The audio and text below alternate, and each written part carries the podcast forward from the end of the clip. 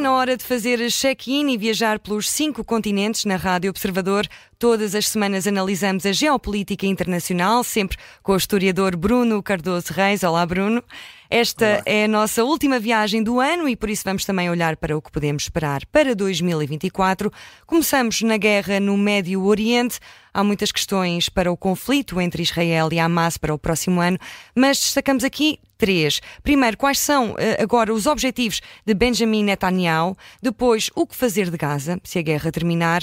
E num cenário mais negativo, se podemos esperar um alargamento do conflito com o risco crescente de tensões. Bom dia, Bruno. Uh, bom dia, uh, olá a todos. Uh, bem, acho que é importante realmente perceber os objetivos de, de Netanyahu e, e, até inclusive do próprio Hamas.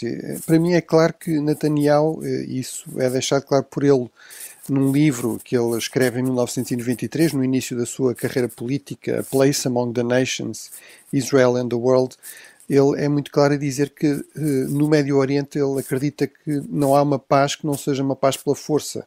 Uh, e, portanto, uh, um dos objetivos principais de Israel depois dos ataques do 7 de outubro tem sido realmente restabelecer a credibilidade de Israel, mostrar que há um preço a pagar por atacar Israel. E deixar claramente o Hamas muito enfraquecido, se não o conseguir eliminar completamente. Também parece evidente que no caso de Benjamin Netanyahu, depois do terrível fracasso que foi o 7 de outubro, que danificou muito aquilo que é o seu principal crédito político, que é a ideia de que ele pode ser muitas coisas, inclusive até eventualmente estar envolvido em negócios escuros, corrupção, etc., mas é era alguém que assegurava, garantia a segurança de Israel, até por ser um falcão, ser um duro. A verdade é que isso eh, ficou muito afetado pelo 7 de outubro e, portanto, para, para sobreviver politicamente, ele precisa de alcançar aqui uma, uma grande vitória, uma vitória decisiva. Uh, ora, isso parece extremamente difícil de alcançar e, uhum. portanto, pode levar realmente Netanyahu a apostar no prolongar do conflito, no intensificar do conflito, para além daquilo que seria razoável. Uh, do lado palestiniano e, sobretudo, do lado do Hamas, também uh, importa perguntar exatamente o que é que eles querem.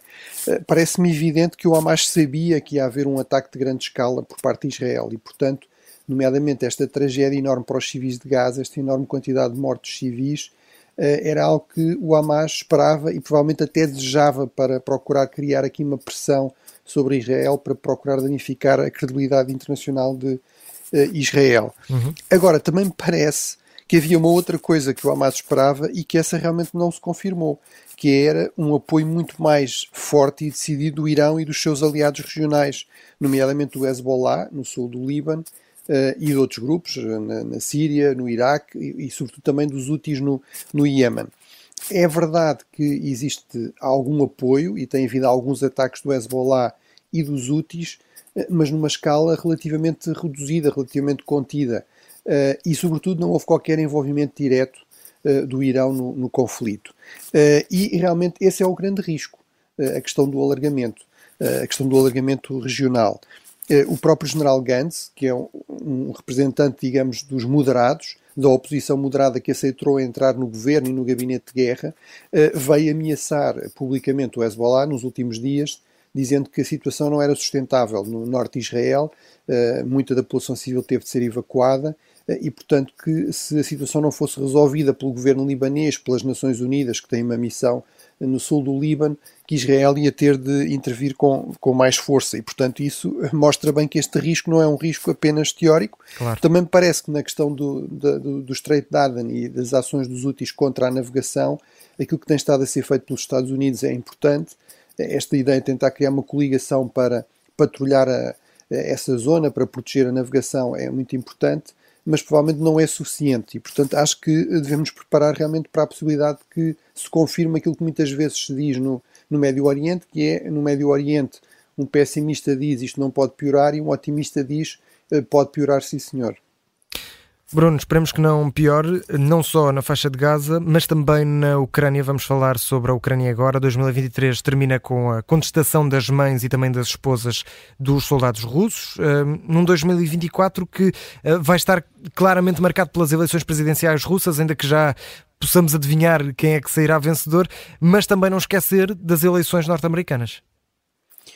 Sim, e sobre esse aspecto eu faria três comentários. Um primeiro é realmente esta contestação das mulheres, das mães, das esposas de, de soldados. Não tem merecido talvez grande cobertura, mas nomeadamente o Washington Post fez um artigo de fundo falando com muitas dessas pessoas que estão envolvidas também num canal de Telegram que se chama Tragam-nos de Volta. Um, é realmente um particular risco para Putin. Uh, ou seja, ele dificilmente poderá fazer a estas pessoas, a esta organização, o mesmo que faz a toda a oposição e, em particular, àquela oposição que se tem atrevido a contestar abertamente a guerra. Ainda agora vimos uh, dois artistas, dois poetas serem condenados a sete anos de cadeia por terem lido em público poemas contra a, a guerra na, na, Ucrânia. Mas isso é muito mais difícil de fazer contra pessoas que são pessoas normais, vamos dizer assim, muitas vezes de zonas rurais, periféricas, pobres da Rússia e que, obviamente, não têm uma agenda política para além da sua preocupação com uh, o marido, com, com o filho, uh, que estão uh, a combater na, na Ucrânia e que nunca mais regressam. Desse ponto de vista, realmente, Putin tem aqui uma opção difícil. Ele não quer anunciar uma nova mobilização, não quer enviar tropas frescas para a frente, porque isso seria altamente impopular. A mobilização parcial de setembro do ano passado foi dos poucos momentos em que vimos alguma contestação pública, até de figuras próximas de, de Putin àquilo que estava a acontecer, mas isso também significa que é muito mais difícil trazer aqueles que já estão a combater há muito tempo de volta para casa, mesmo que entretanto não sejam mortos em uh, combate. E portanto isso realmente mostra que sim, estamos, a Ucrânia está a viver um momento muito difícil, também por isto, também porque as suas tropas estão a ficar esgotadas e precisa de pensar em refrescar essas, essas tropas, e isso é difícil para a Ucrânia, que tem uma população, desde logo, também mais pequena do que a Rússia, uh, pouco mais de 40 milhões, face a mais de 140 milhões, mas também não é nada fácil realmente para para Putin e, portanto, vai criar aí uma pressão adicional sobre o, sobre o regime. E, do meu ponto de vista, era o segundo ponto, isto também explica porque é que Putin e Lavrov e outros altos responsáveis têm uh, desmultiplicado em declarações falsas a dizer que eh, a única razão pela qual não há paz é porque a Ucrânia não quer, que até chegou a estar pronto um acordo na Turquia e que depois os países ocidentais não deixaram que esse acordo avançasse. Uma manobra esse... de, de ilusão. Exatamente, quer dizer, toda a gente sabe eh, que tenha o um mínimo conhecimento de diplomacia que não se assina um acordo, um acordo não está acordado porque os negociadores, eh, ainda por cima numa negociação em que os principais decisores, em que Putin, eh, Zelensky, não estavam envolvidos, decide e depois isso fica resolvido assim, não é? Portanto, há todo um processo até formal para se chegar a um acordo internacional e, portanto, todos esses passos faltavam. É evidente que isso não tem credibilidade, mas mostra que há essa preocupação de passar aos russos a mensagem que se a guerra continua é, é, é, é exclusivamente da responsabilidade da Ucrânia uhum. e, e, também dos países uh, ocidentais. Por fim, uh, realmente parece-me evidente que a grande ameaça para uh, os interesses da Ucrânia, para a viabilidade de uma defesa forte da Ucrânia, não está realmente na reeleição de Putin, que é inevitável a não ser que ele seja derrubado até lá, eh, não há uma oposição credível, ela não, não pode emergir neste contexto na Rússia, mas vem realmente da possibilidade de, da reeleição de Donald Trump, que neste momento é o candidato mais provável dos republicanos, apesar de várias dificuldades, inclusive judiciais, que é muito hostil a qualquer ajuda externa, e também em relação à ajuda externa à Ucrânia, que tem uma fascinação por autocratas como Putin e uma obsessão com ganhar o, o Prémio Nobel da Paz, conseguindo um acordo, um grande acordo internacional quase a qualquer preço, uhum. e portanto isso obviamente criaria aqui uma situação muito difícil para, para a Ucrânia e muito mais favorável à Rússia. E, e, Bruno, vamos agora até a África. Tivemos eleições na República Democrática do Congo, eleições muito conturbadas, onde morreram pelo menos 19 pessoas. Entretanto, cinco candidatos pediram a anulação dos resultados. Isto pode prolongar a guerra que continua no leste do país? Bem, eh, não é certamente uma, uma boa notícia, embora não seja propriamente inesperada. Um, aqui um, um, ponto importante é que realmente não só em termos da África, mas em termos do Congo em particular, realmente a, a política pós-independência tem sido extremamente conturbada ou extremamente repressiva. Uh, desde a independência em 1960 houve logo a seguir uma série de guerras, basicamente até 1965. De 65 a 97 o país foi dominado por um autocrata, um cleptocrata, bastante repressivo, Mobutu Sese Seko, uh, e, e, depois disso uh, voltou-se a um ciclo de uh, várias guerras civis, de grande conturbação e violência política.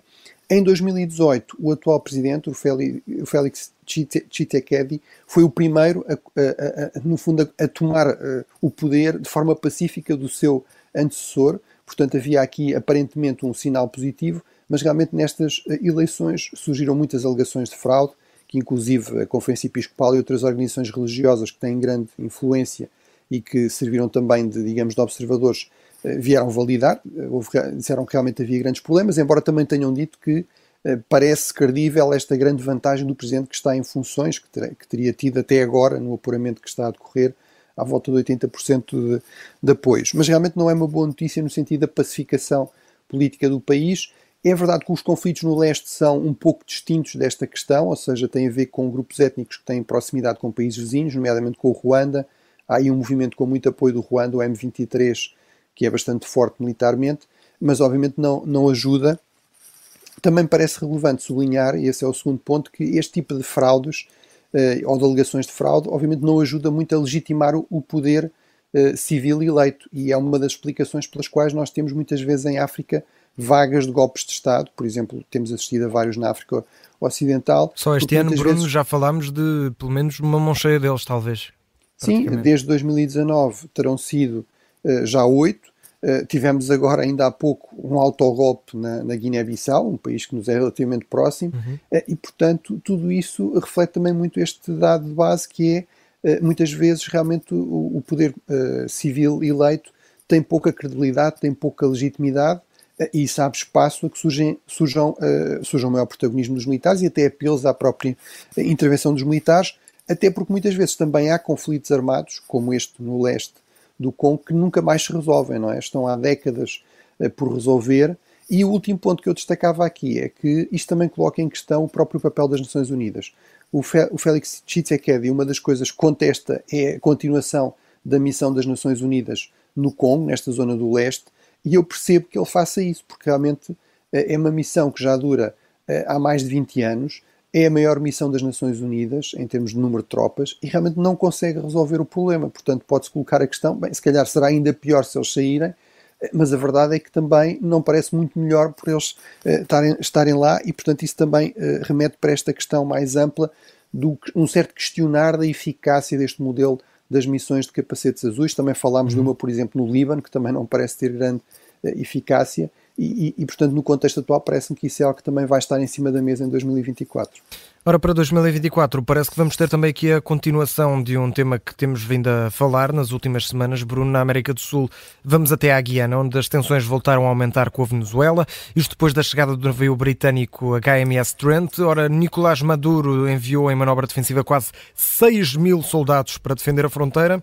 Eh, podemos prever que isto continue em 2024, este, este pequeno, não vamos dizer conflito, ainda não se efetivou, mas esta novela vai continuar. Sim, uh, e aí realmente é importante destacar este aspecto, que a América do Sul muitas vezes é associada, é percebida como um continente muito violento, e isso é violado, é verdade em termos de homicídios, em termos de criminalidade violenta, é o campeão mundial, a América do Sul, a América Latina em geral, está sempre no top 10 de países com maior número de homicídios por 100 mil habitantes. Eh, é também verdade um pouco tem sido verdade em relação a insurreições armadas, a violência interna, a guerras civis, se quisermos, também já falámos várias vezes, por exemplo, da Colômbia, eh, mas não é realmente verdade em relação a guerras entre Estados. É um continente bastante pacífico desde o século XIX. Eh, a última grande guerra, em termos de número de mortes, foi na década de 1930, chamada Guerra do Chaco. Tem havido às vezes alguns conflitos territoriais, por exemplo, entre o Equador e o Peru, mas sempre muito limitados, eh, e portanto seria péssimo que no fundo essa, esse aspecto uh, viesse a desaparecer e portanto viesse a ser posto em causa.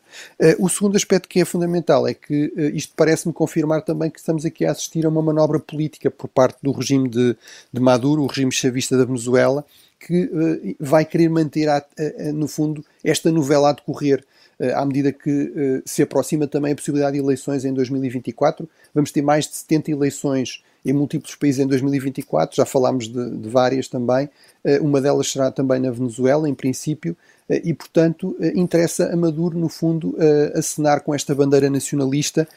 Para ser claro e para terminar, em terceiro lugar, é evidente que não é um navio britânico que vai invadir ou ameaçar a Venezuela. Não estamos a falar das Malvinas, mesmo nas Malvinas a Grã-Bretanha enviou uma grande frota uma força conjunta. Portanto, é evidente que esta ideia de que isto é uma ameaça para a Venezuela não tem nenhuma credibilidade. E, e volto a recordar: a Venezuela falou de mobilizar 6 mil soldados para pôr na fronteira. Bem, todas as Forças Armadas da Guiana são 6 mil uh, tropas, portanto, isso mostra bem que, obviamente, a Guiana não vai invadir a Venezuela que tem um exército muitas vezes superior. E, portanto, esta ideia de que há uma ameaça à Venezuela realmente não tem nenhuma credibilidade. Da Venezuela para a Argentina, 2023 fica também muito marcado pela eleição de Javier Milei. Podemos dizer que foi um ponto de viragem para o continente sul-americano virar mais à direita em 2024, Bruno? Bem, objetivamente não é assim. Eh, a maior parte dos países na América Latina continuam a ser governados por eh, por governos de esquerda, por presidentes de esquerda, no essencial temos sistemas presidenciais. Os, os maiores países da América Latina continuam a ter presidentes de esquerda, uh, é o caso do Brasil, é o caso da Colômbia, é o caso do México. O México também vai ter eleições em 2024, mas é para já provável, tendo em conta as sondagens, que, digamos, a sucessora designada eh, do Presidente Obrador, digamos, a, a, nova líder do movimento Morena também seja eleita. Eh, portanto, não podemos falar nesses termos, mas é verdade que houve algumas vitórias da direita, sobretudo na América do Sul, no Equador, eh, no Uruguai e, e agora num país bastante importante que é a Argentina, e isso tem algumas consequências, nomeadamente Javier Milei veio confirmar que não vai querer que a Argentina faça parte dos BRICS, foi convidada para esta nova variante dos BRICS, os chamados BRICS+, e realmente não vai aceitar esse convite.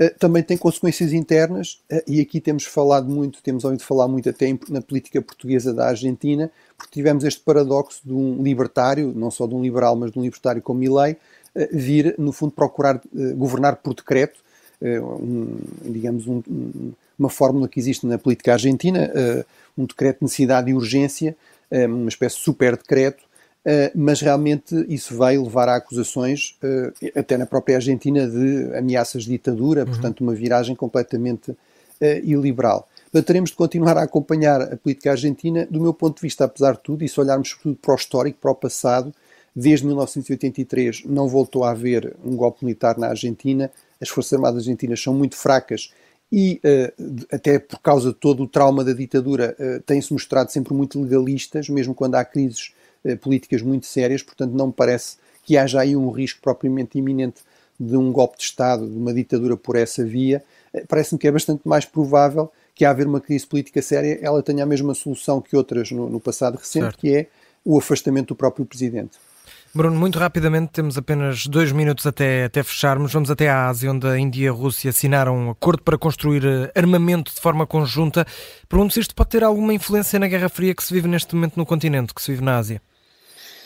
Bem, eh, eu acho que uh, sim, uh, mas não parece. Poderia ser evidente que isto seria um sinal de que a Índia estava, afinal, a voltar-se contra os Estados Unidos e, e, e para a Rússia, mas a verdade é que a grande preocupação da Índia é, não é os Estados Unidos, não é a Rússia, é a China. E é isso que explica a grande aproximação da Índia aos Estados Unidos. Apesar de algumas crises recentes, houve também alegações, tal como em relação ao Canadá, que nos Estados Unidos teria havido uma tentativa de assassinar um separatista sikh mas eu acho que a forma muito discreta como essa questão foi resolvida pelos dois lados, até com o presidente Modi da Índia a dizer que sim senhor ia estudar o assunto e ver se havia algum problema, mostra que realmente a Índia não quer criar tensões nem problemas com os Estados Unidos. Agora, também não quer ser, digamos, um aliado dependente dos Estados Unidos, não quer ser mais um país no bloco dominado pelos Estados Unidos, quer ser um igual, quer, ter, manter, quer manter a sua autonomia estratégica e tem uma longa história de dependência em termos de compra de material militar, por exemplo, para a sua força aérea uh, da Rússia, uh, e portanto é normal que mantenha aí algumas relações e que não vá abdicar de manter relações comerciais e até outras com, com a Rússia. Agora, a Índia sabe que a Rússia não vai uh, contrabalançar a China, não tem poder para isso, está demasiado dependente neste momento da China, para isso precisa dos Estados Unidos, e aliás a Índia fez já acordos anteriormente deste tipo com os Estados Unidos e com, e com a França. Portanto, claramente não é um sinal de uma viragem da Índia, digamos, para o lado anti-americano no contexto desta nova Guerra Fria. E Bruno Cardoso Reis, estamos mesmo em cima do tempo. Fechamos na Europa. Tivemos o ano de 2023 marcado pela vitória nas legislativas polacas de Donald Tusk, que está agora numa guerra em torno dos mídias públicos com o presidente Duda. Em 2024 vamos ter várias eleições na Europa. Será um sinal do que podemos esperar no próximo ano para o velho continente? Eh, sim, eu penso que sim. Ou seja, eh, isto recorda-nos que na Polónia é verdade que a oposição ganhou, mas o eh, principal partido continua a ser o PiS, o partido que tinha dominado a política polaca até aqui. O próprio presidente polaco, o presidente Duda, que tem poderes significativos, também pertence, continua a pertencer a esse partido e, portanto, há aqui uma, uma, uma dificuldade enorme da oposição cumprir algumas das suas promessas, por exemplo, de acabar com o controle da comunicação social pública pelo, pelo PIS, não é? E fazer isso ao mesmo tempo de uma forma que não os faça parecer também eles iliberais e, e, e estar a violar, no fundo, a lei e aquilo que são os princípios normais numa democracia pluralista. Portanto, eu acho que este tipo de luta entre liberais e iliberais, entre pluralistas e, uh, e, e, no fundo, aqueles que defendem uma alternativa mais iliberal, vai continuar a dominar a política europeia durante uh, o próximo ano. Bruno, muito obrigada. Voltamos a viajar pelos cinco continentes na próxima semana, já em 2024. É isso, é isso não é? Umas boas entradas, um bom ano e muitas viagens. É, é o que isso. nós desejamos um a ti, Bruno, e aos Obrigado, bom ano 2024. também. Bom, bom ano para vocês e para todos os ouvintes, a quem agradeço o interesse. Uh, e, e, voltamos realmente a viajar para o ano em que é possível que haja uma pequena surpresa Ui. também para compensar uhum. umas, umas curtas férias. Sim, Obrigado. Senhor. Até para o ano, então. Bom ano. Bom ano. Thank you.